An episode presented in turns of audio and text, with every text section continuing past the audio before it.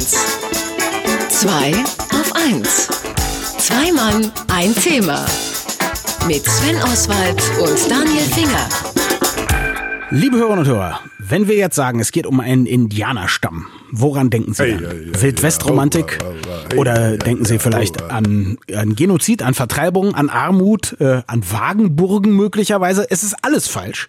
Wir wollen über die Hard Rock Cafés sprechen. Die wurden nämlich vor einigen Jahren vom Stamm der Florida Seminolen gekauft. Wie ein Indianerstamm zu einer Restaurantkette kommt und was damit macht, das erklärt uns der Marketing-Experte Markus Bartelt. Guten Morgen, Markus. Frau Markus, Einen schönen guten Morgen. so jetzt hilf uns mal kurz. Warum kauft ein Indianerstamm die Hardrock-Cafés? Waren die gerade ein Schnäppchen und zu haben oder?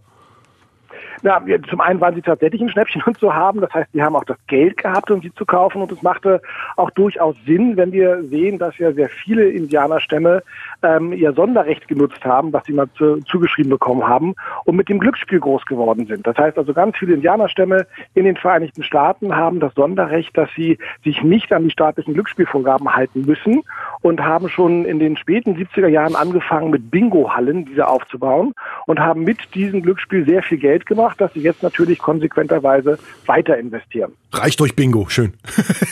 Das heißt, man hat den Indianern alles Mögliche an Land, Rechten und so weiter weggenommen, ihnen dafür aber Glücksspiellizenzen überlassen, mehr oder weniger.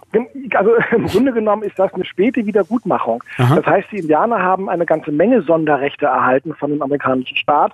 Neben diesen äh, Glücksspielmöglichkeiten zählt zum Beispiel auch dazu, dass sie Al ähm, Alkohol und Tabak steuerfrei verkaufen können, ähm, dass sie keine ähm, Auflagen und Beschränkungen haben, was Feuerwerk angeht, übrigens auch ganz spannend, und auch sonst losgelöst sind auf ihren Gebieten ähm, vom eigentlich amerikanischen System. Okay, jetzt ähm, ist das offensichtlich für die wahnsinnig gut gelaufen. Ich hoffe auch für alle. Und dann hat sich irgendein Stamm zumindest überlegt, also äh, nicht irgendeiner, sondern die Florida Seminolen. Jetzt kaufen wir die Hard Rock Cafés, die aber ja nicht nur ähm, äh, dort sind, wo die Casinos sind, sondern überall auf der Welt. Genau, also die Entwicklung ist von den Bingo-Hallen ging es dann tatsächlich weiter über eigene Casinos. Das ging natürlich weiter, wenn du große Casinos hast und viele Leute, die kommen zum Besuchen, dass du auch die entsprechenden Hotels baust.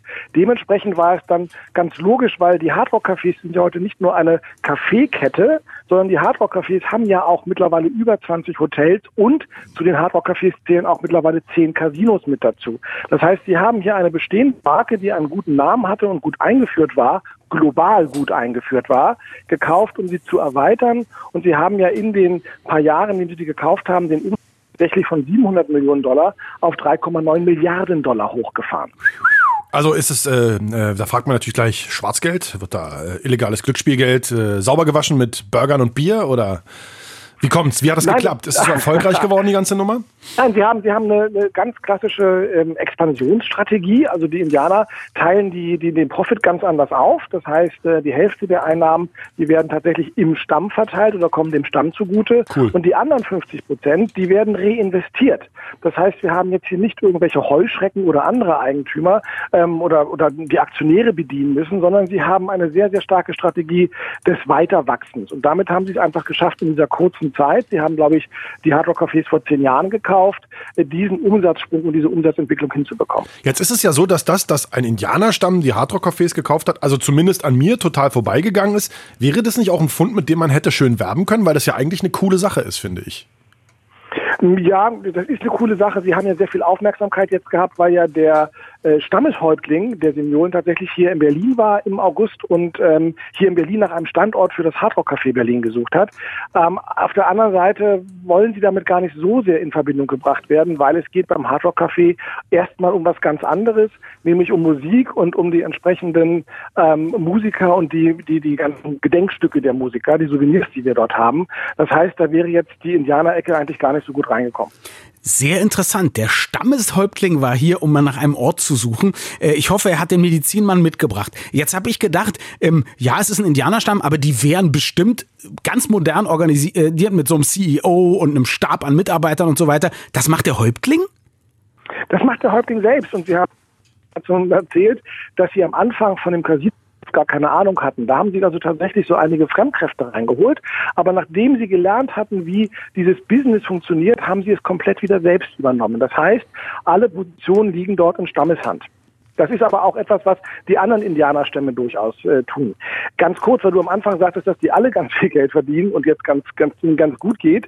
Nicht alle Indianerstämme haben natürlich Casinos eröffnet, weil du diese Casinos, dazu musst du in der Nähe von einem Ballungsgebiet sein. Du musst irgendwie eine Infrastruktur haben, dass die Leute gut zu dir kommen können. Mhm. Es gibt nach wie vor Indianerstämme in den Vereinigten Staaten, die kein Geld haben und denen es nicht gut geht oder die auf ungewöhnliche Art und Weise zum Geld kommen. Es gibt zum Beispiel einen Stamm, die sind mitten in der Wüste, die haben nichts die haben jetzt angefangen zu sagen, okay, wir bieten unsere Wüste als Atommüllzwischenlager an. Oh. Ähm, sehr zum Ärger des Gouverneurs von Utah, der sagt, das möchte ich aber gar nicht. Die sagen, hey, das ist unser Land, wir können hier machen, was wir wollen. Wir müssen aber irgendwie zu Geld kommen. Ja, also dann besser Casinos. Genau, über den Stamm ja. der Florida-Seminolen, die die Hardrock-Cafés übernommen und zu neuem Glanz und Glorie geführt haben, sprachen mit unserem Marketing-Experten Markus Bartelt. Mehr zum Thema finden Sie wie immer unter marketing.de mit Doppel-K. Vielen Dank, Markus, und äh, nicht so viel zocken, ne? Nein, ganz bestimmt nicht. Ich habe ja muss mein Geld zusammenhalten. du willst ja noch Casinos kaufen. ich spiele nur Monopoly. Tschüss, schönen Ciao. Sonntag. Schönen Sonntag noch. Tschüss. Radio 1. Zwei auf 1. Zwei Mann, ein Thema. Mit Sven Oswald und Daniel Finger.